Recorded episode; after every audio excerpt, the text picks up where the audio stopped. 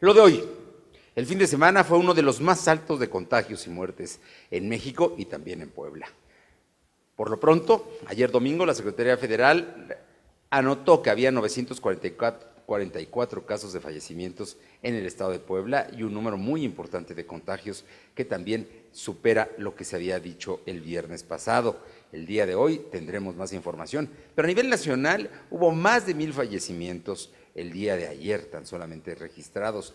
Podrán decir que son acumulados del Seguro Social, pero son fallecimientos. Son mexicanos que perdieron la vida y es a causa precisamente de eh, la pandemia del COVID-19. El asunto todavía llega a más y ya tenemos más de eh, 21 mil fallecimientos registrados en México y más de 180 mil casos de contagios en el país. En este contexto, en Puebla están reiniciando actividades la industria automotriz. Por un lado, el sábado y domingo entraron dos turnos de Volkswagen a producir Jetas y su camioneta eh, variante.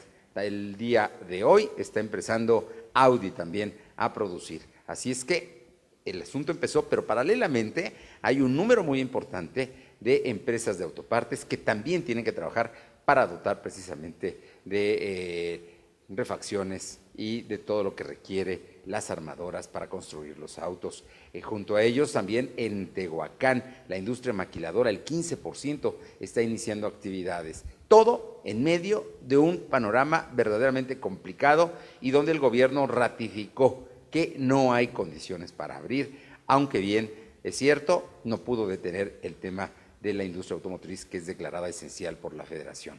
Por otra parte, déjeme decirle que el Ayuntamiento de Puebla llevó a cabo operativos para no permitir la instalación de ambulantes en el centro histórico, junto con la Guardia Nacional y trabajadores del Ayuntamiento de Protección Civil. Lo mismo se hizo en colonias para evitar eh, las ligas deportivas. Se vieron en varios lugares, se les invitó y se conminó a que la gente saliera y algunos centros comerciales, como el que está en la calzada Zaragoza eh, y la Diagonal, también se cerró precisamente el sábado por la tarde, después de que había abierto el viernes. Temas que se están dando de esta realidad que continúa y que la propuesta es quédate en casa. Sigue siendo la mayor y la mejor forma de evitar el contagio que se está dando en las calles de distintas maneras. Así es que ese sigue siendo el asunto. Por otra parte, déjenme decirle que el presidente López Obrador en su mañanera el día de hoy fustigó al Instituto Nacional Electoral y dijo que él vigilará la, que las elecciones no haya fraude electoral. Criticó el hecho de que tenga una gran estructura, cueste mucho dinero al Estado y pidió que se revise su organigrama. El asunto es delicado porque el presidente no se puede meter con un órgano autónomo bueno, eso es lo que se supone y tampoco podría, a unas semanas de, de que inicie el proceso electoral en septiembre, pues estar amenazando precisamente a los consejeros electorales, tema que va a generar muchos comentarios. Y le comento que en el fin de semana en Guanajuato, concretamente en Celaya, hubo hechos sangrientos porque detuvieron a familiares, la mamá y a otros familiares del Mencho, que es el líder del cartel de Santa Rosa de Lima. Él salió con unos videos amenazando al gobierno y diciendo que no va a parar y va a prender el país.